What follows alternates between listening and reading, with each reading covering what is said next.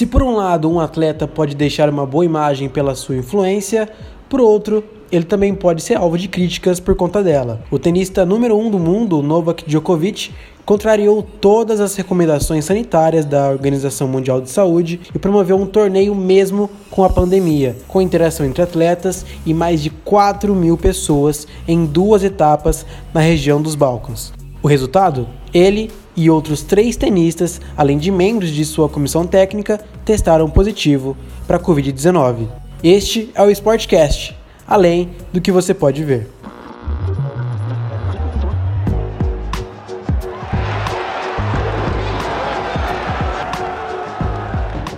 Sportcast. Apresentação: Giovanni Henrique.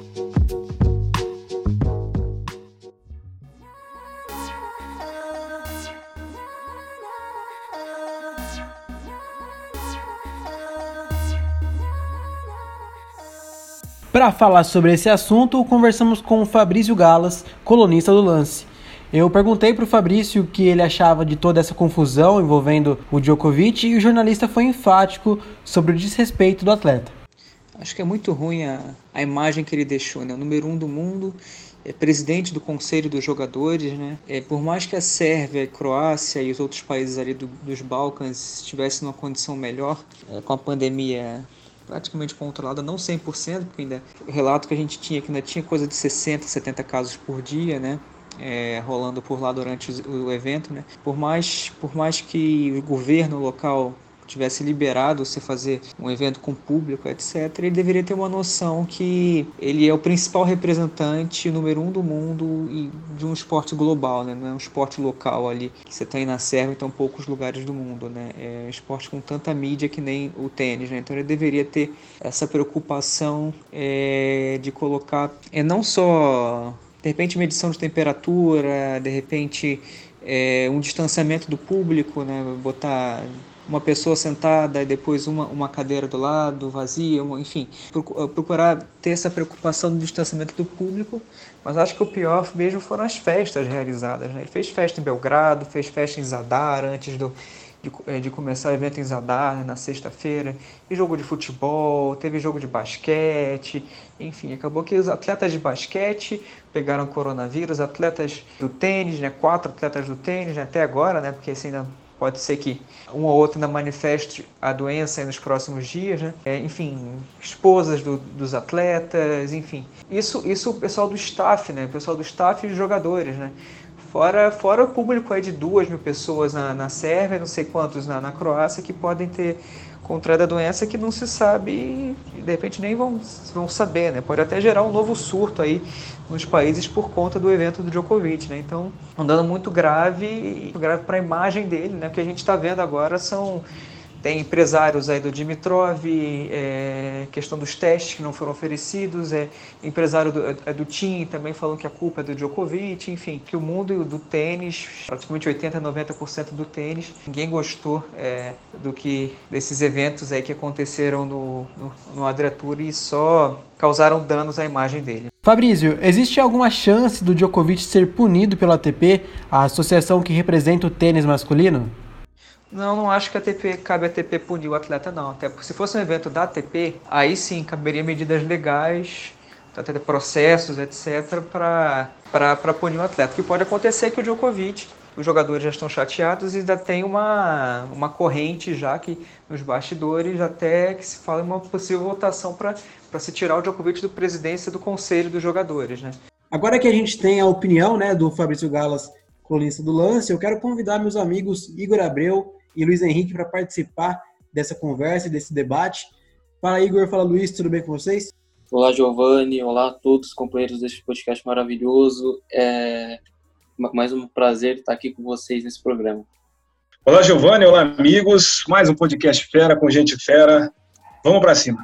Igor, vou começar por você. É uma situação bem delicada, né? O Djokovic, que é o número um do tênis atualmente, fazer uma declaração dessa, né? Negar a vacina da Covid-19, sendo que tem muita gente morrendo, muita gente sofrendo com essa doença, né? Sem dúvida, Giovanni. É, o Djokovic ele é muito conhecido também, né, além de ser um excelentíssimo jogador, pelas opiniões polêmicas que ele tem fora das quadras, né? Chegou a contratar guru, já falou do, poder da água na recuperação dos atletas e agora, né, falando da questão da antivacina. Ele deu uma entrevista recentemente falando que não saberia dizer se seria imunizado, né, se queria tomar a vacina caso a vacina da Covid-19 fosse feita a tempo da retomada das atividades da ATP.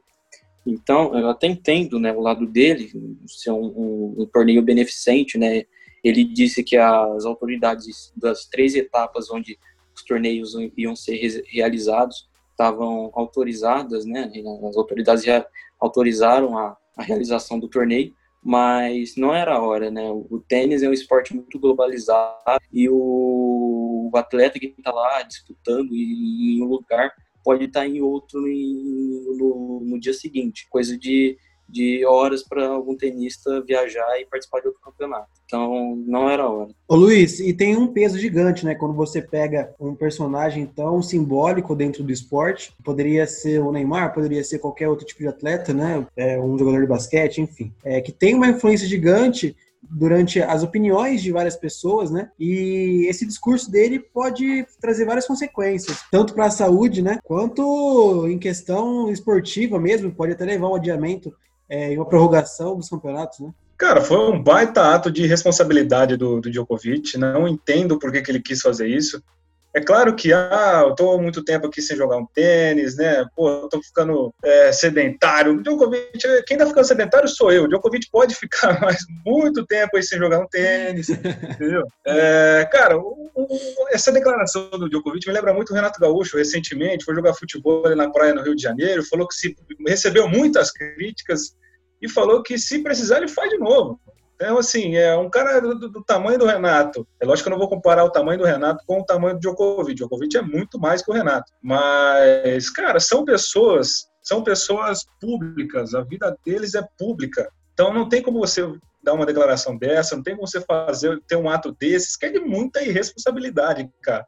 Porque o pessoal vai falar assim, pô, o Djokovic, o Djokovic está jogando tênis, o cara está organizando um campeonato. Por que, que eu não vou, né, fazer um rolê com meus amigos? Por que eu não vou tomar uma cerveja com os meus amigos? Cara, muita irresponsabilidade. Eu tô impressionado. Não esperava isso do Djokovic, um cara sempre reverente ali, sempre brincalhão. A gente sempre espera que ele seja um exemplo mas não foi dessa vez. Eu acho legal que você comentou sobre o caso do Renato Gaúcho, porque ele mesmo reforçou que faria de novo, né?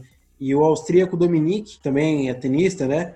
Ele admitiu a culpa de ter desse surto de coronavírus falou que foi algo é, eufórico, uma ação eufórica deles, sem planejamento e que poderia ser evitado. Ô Igor, e aí a gente pega essa declaração e acaba manchando a imagem do atleta, né, querendo ou não. Tanto do Djokovic quanto desses outros que aceitaram participar do torneio. Com certeza, Giovanni. É, o próprio Dominic Thiem, é, ele é o terceiro do ranking da ATP, o terceiro melhor tenista do mundo.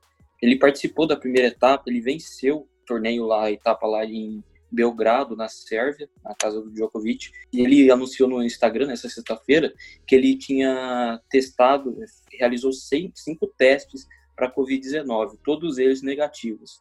Ele voltou a jogar tênis também, ele foi campeão de um torneio nessa sexta-feira, dia 26, colocou no Instagram, mas é aqueles torneios que, tipo, é muito, muito pouca visibilidade.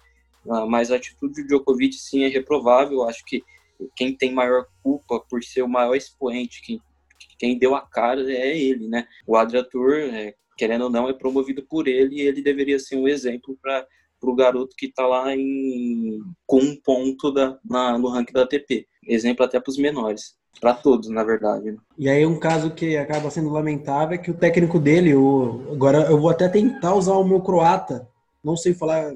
Como que fala? Qual é o idioma dos croatas? É croata mesmo? Eu não me arrisco, não, cara. Eu Bom, não me arrisco, não. Vamos lá. Goran Ivanisevic. Deve ser isso. Ele é isso, é treinador, Ele é treinador do Djokovic e saiu em defesa né, do, do, tenista é, e acabou detonando o australiano Nick Kyrgios, que é o atual número 40 do mundo da modalidade de tênis, né? O Djokovic ele tem sido muito criticado por organizar um torneio sem protocolo de segurança para controlar a disseminação do coronavírus e além do próprio torneio, teve abraços entre os jogadores e a presença de público, né, sem uso de máscaras.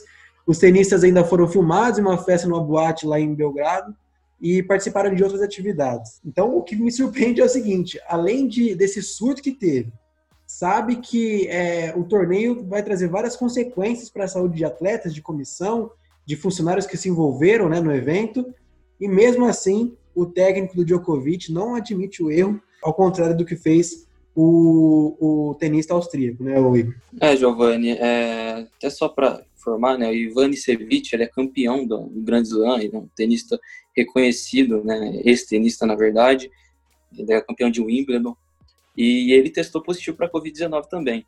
Ele é um dos que estão no bolo aí de infectados por conta do torneio.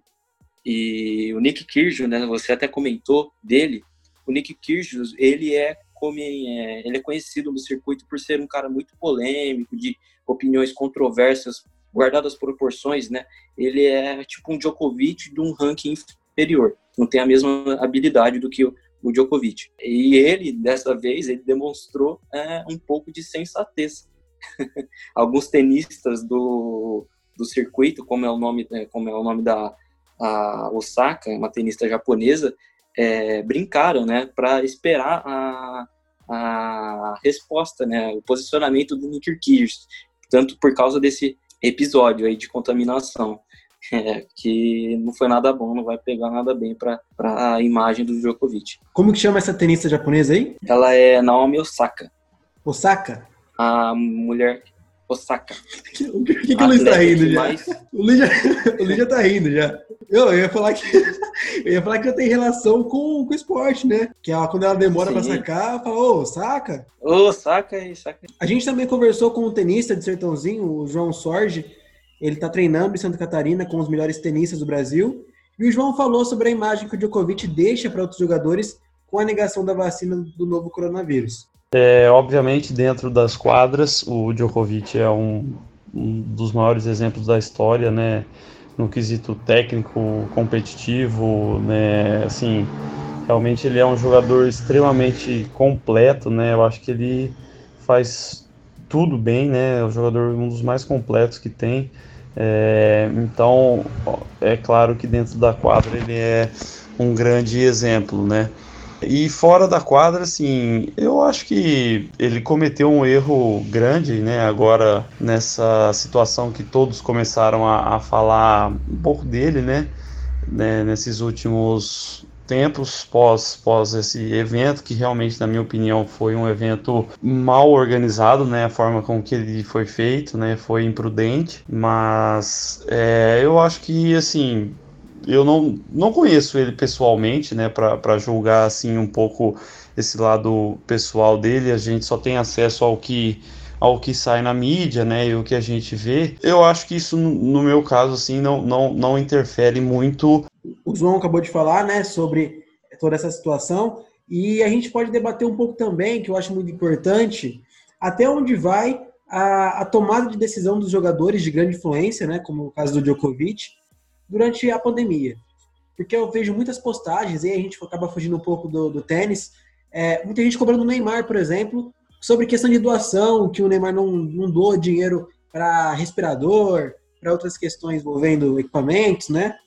E aí eu quero saber a opinião de vocês. Vocês acham que os jogadores com o maior poder econômico, que é o caso do Neymar, Djokovic, poderia ser do Stephen Curry, enfim, eles têm a obrigação de ajudar?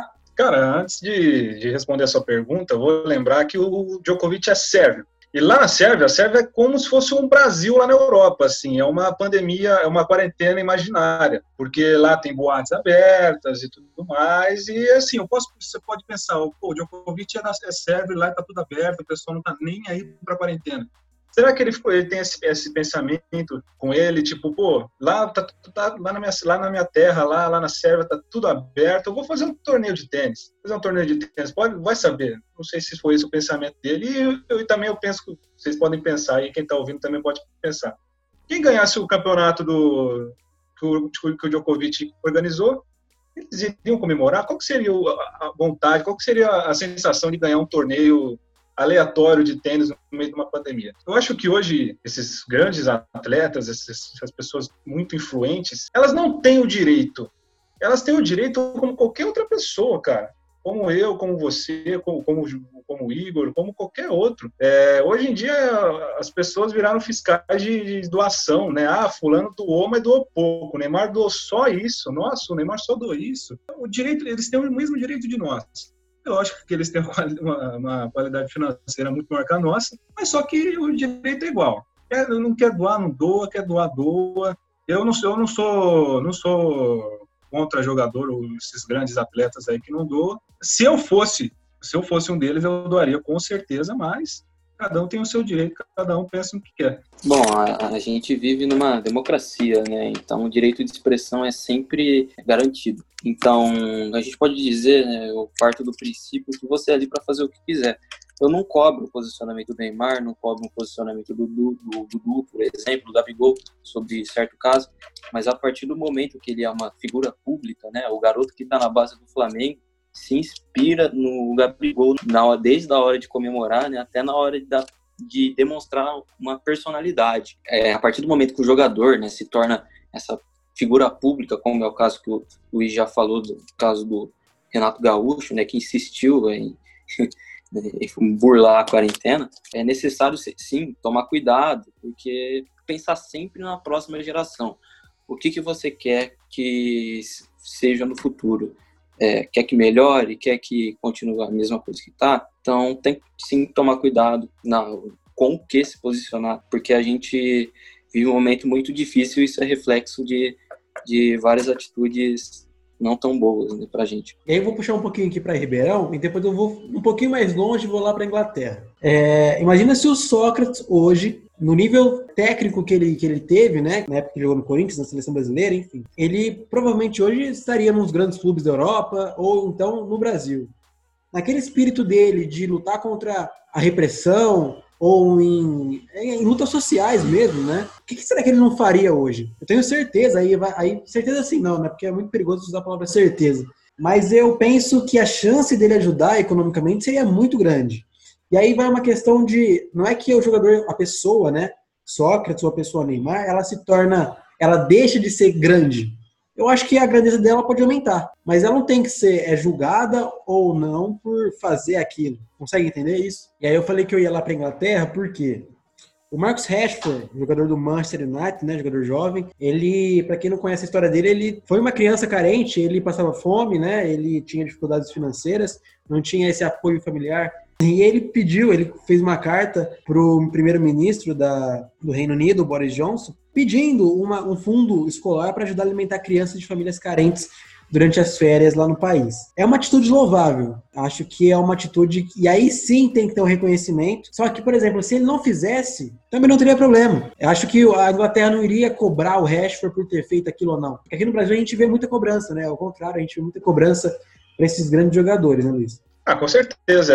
Acho que Voltando rapidinho com o Sócrates, eu acho que o, a figura do Sócrates, a personalidade que ele tinha hoje no futebol brasileiro, acho que até no Brasil, em modo geral, assim, na política brasileira, seria muito importante, né? Porque é um cara que ia, falava mesmo o que ele pensava, chamava a galera para falar também, para se expressar, para lutar por uma causa que eles acreditam. Né? Hoje não tem um cara, não tem um cara como Sócrates, e talvez vai demorar muito para ter alguém como ele. No Brasil, porque lá na Inglaterra é uma atitude muito legal do, do Rashford, né? Só que, como você falou bem, não tem cobrança lá. Né? Aqui no Brasil a gente cobra demais, é, porque eu, eu juro, eu, eu, juro por Deus, cara, eu, eu, fico horas e horas no Twitter, e, tipo assim, eu vejo eu, não vou, não vou culpar também, né? Mas de dois anos para cá, vocês vão entender por que nos dois anos já vem acontecendo isso, que, que, se criou uma cultura de ódio muito grande de dois anos para cá. Vocês, quem está quem tá ouvindo vocês aí também, vocês vão entender o porquê, onde eu quero chegar. Né? Não vou ser direto. De dois anos para cá, uma cultura de ódio gigante que, que, que, vem, vem acontecendo, vem tomando as redes sociais, principalmente Twitter, assim, cara. É, e as figuras públicas, as, cara, eu não vou, não vou falar que elas sofrem o tempo todo, mas sofrem bastante com, com essa cultura de ódio, né? E eu não sei porquê, tem toda essa tem todo esse ódio porque tem toda essa cobrança exagerada a cobrança tem que existir lógico vou deixar bem claro a cobrança ela tem que existir mas da maneira que é não não não é o certo não é a maneira mais adequada. Não entendo e gostaria muito de saber mas um dia a gente vai descobrir aí tomara que não seja tarde. E aí a gente quer saber de você, ouvinte do Sportcast, qual a sua opinião sobre as atitudes né, do Djokovic, que é o número um do tênis, sobre negar a vacina da Covid-19, propor um evento em meio à pandemia do novo coronavírus. Deixe pra gente aqui sua, sua mensagem ou sua opinião. Também já quero agradecer ao Igor, ao Luiz. Valeu, Igão, valeu, Luiz. Muito obrigado, Giovanni, pelo convite. Muito obrigado, Luiz, pela presença aqui também. É, não se esqueça também de seguir a gente nas redes sociais, né? Esse podcast disponível aí também no Facebook, fazer aquele jabá do programa, né? Boa. Pode compartilhar com a gente também. Valeu, Giovanni, valeu, Igor, valeu a todos os ouvintes aí, sempre um prazer.